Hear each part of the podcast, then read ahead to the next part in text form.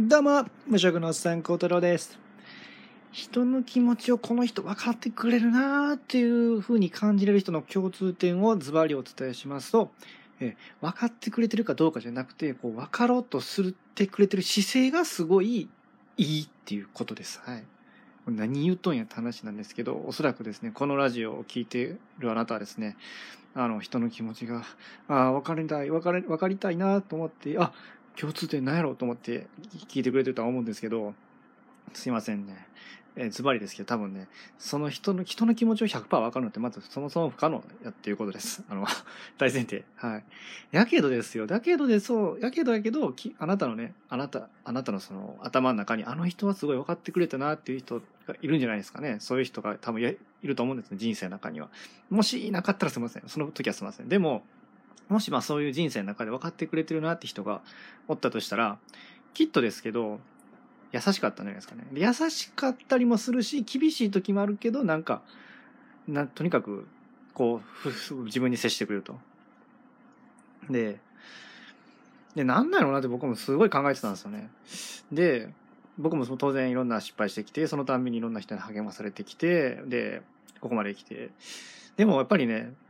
どこか僕ひねくれとって、あ、でもこの人は僕のこと全然わかっ、あの、100%分かってくれてはないんだろうなっていうふうにね、あの、ほんとすいません。ひねくれとったんで思っ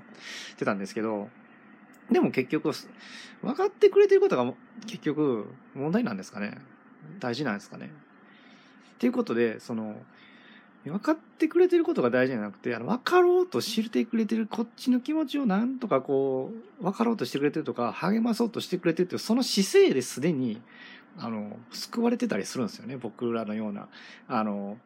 へこんだりする、僕たちがね、へこんだりしてる時に、まあそういう、あの、周りの人から 励まさ、励ましてもらったりする時って。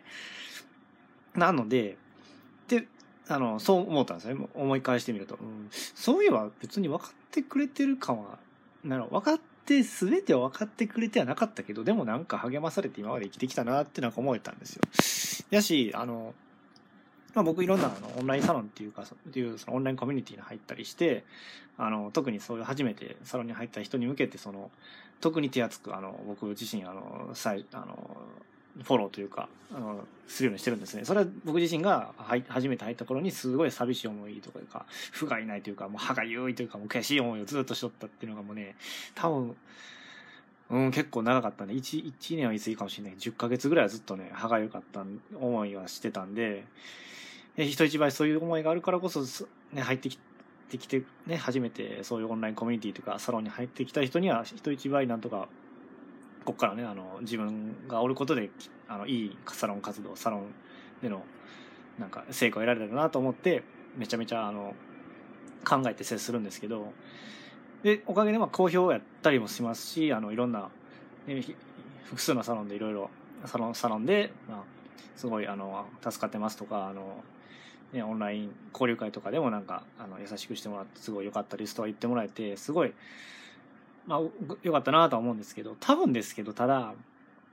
僕もね、その人たちの気持ちを想像、自分の経験から想像して、して、こうだろうなとか、ああだろうなって先回りしていろいろ、あの、声かけたりはするんですけど、おそらくですけど、100%ね、当たってはないと思うんですよ。100%当たってないと思うんですけど、そんな風に言ってもらえるってるってことをまた推測というか分析したら、ま、そのなんていうか僕の取り組みが、まあ、ほんまなんか自分のことで偉そうなあれなんですけど自分がそうやって取り組んでるそういう姿とか姿勢でなんとか、まあ、心開いてくれたりとかあの感謝してもらえてるんかなっていうふうにちょっと思ったんですね。うん、それ自分自分も逆にそういうふうな経験があったんでむしろあのそうかなって思ったと。うん、なんであの、これを聞きのあなた、おそらくですけど、本当いいね、人の気持ちわからねえよとか、もう、思ってなんとか、あの、人の気持ち分かりたいなって、どう、どういうふうにしたらいいかなと思って聞いてると思うんですけど、まず人の気持ちはもう分かんないですよ。分かんないです。うん。だけど、そう、あなたがきっとそうやって想像して、この人に何とかしてあげたいとか、一生懸命想像して、こうで、こう、こう、こうって、こう、いろいろ、あの、駆け巡ったりしてる、その姿勢とか姿がきっと、心を打つ、打つんで、その、なんとかした相手に。なんで、うんと、それにはいろんな手段があると思うんですね。声をかけたり、まあ、テキストで送ったりとか、何かやったりとか、SNS でいろいろやったりとか、いろんな手段があるんで、あなたに合う、なんかやり方が見つかったらいいなってだけは思います。はい。もしかしたらね、その、いろんな、向き不向きがあると思うんでね。なんか対面じゃうまく喋れないけど、なんかすごいこの人メールやったらなんかすごい優しいなとかあるじゃないですか。なんかね。あると思うんで、うん。だから、あの、そこは人に聞いたらいいかもしれないですね。その、いろんな、こう、私、私はどういうふうにやったら向いてますかねとか、うん、いろいろ聞くのいいかもしれないです。僕の場合はね、あなたは文章は向いてないってよく言われます。本当に。もうテキストじゃないねって言われます。はい。悲しいことですけどね。いや、でもね、諦めきれないですね、まだまだ。うん、その、あくまで手段がね、やりたいことは決まってるんで、手段がなんとかテキストでもできないかなって僕は奮闘中なんですけど、まあ、これのお聞きのあなたですね、いろいろまあ、試して、いろいろ手段で試してもらって、そういうふうに、あなたが何とかしたいな、この人の気持ち分かりないなって人に対して何か、あの、まあ、押し付けは絶対ダメなんですけど、押し付けはもう論外なんですけど、ね、もうその、優しさの押し付けというか、優しさの押し売りになってしまうと、すごい相手が逆に疲れちゃうし、消耗しちゃうしなんで、めちゃくちゃ、もちろんこれをお聞きのあなたはすごい神経張り巡らせてやってるとは思うんですけども、あの、まあ、そこは肝に、僕も常に肝にイメージでやってるんで、もうすぐに、あの、もう、そこの空気だけは死ぬほど読むようにしてるんでね、あの、まあ、空気なんて読むなっていうような時代の流れもあるんですけど、その相手の気持ちを察する能力がね、やっぱり、なんていうか、うん、気持ちを組むっていう意味での空気を読むっていうのは全然、あの、いいかなと思うんで、気持ちを汲み取るための空気を読むどんどん空気読んでいってもらって、あの、活用していってもらって、いいかなと思うんで、あの、ちょっと長くなったんですけどね、えっ、ー、と、ちょ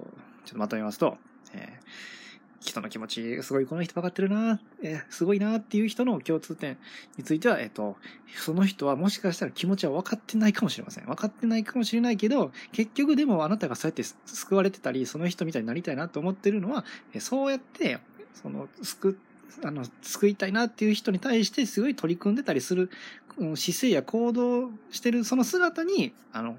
すごい救われてるからだっていうことです。人の気持ちはもう100%わかんないですって話です。わかんないし、わかろう、ただわかろうとしたりとか、この人のために何かしたいなっていうその姿勢や姿が、いろんな人の気持ちを売ったり、あなたの気持ちを売ってるっていうのは事実なんで、その手段はいろいろあるんでね、ちょっと、あの、音声やったり、テキストやったり、いろいろ試したれ、試されてはいかがでしょうかっていうね。はい。あとは人に聞くのもありですねっていう今日はお話でした。はい。えー、僕はね、無職で今やってるんですけど、よくね、HSP ということで、あの、すごい、あの、繊細さんですね、いわゆる、うん、 high sensitive person っていう、あの、HSP の繊細さんでもあるんで、あの、そういうちょっと情報も、えー、お伝え、お届けしていけたらなと思いますんで、えー、よかったら、えー、フォローボタンやいいねボタン、このコメントもどしどしお待ちしてます。えー、最後に聞いてもらってありがとうございました。え、次回もまたよろしくお願いします。それではまた、バイチャー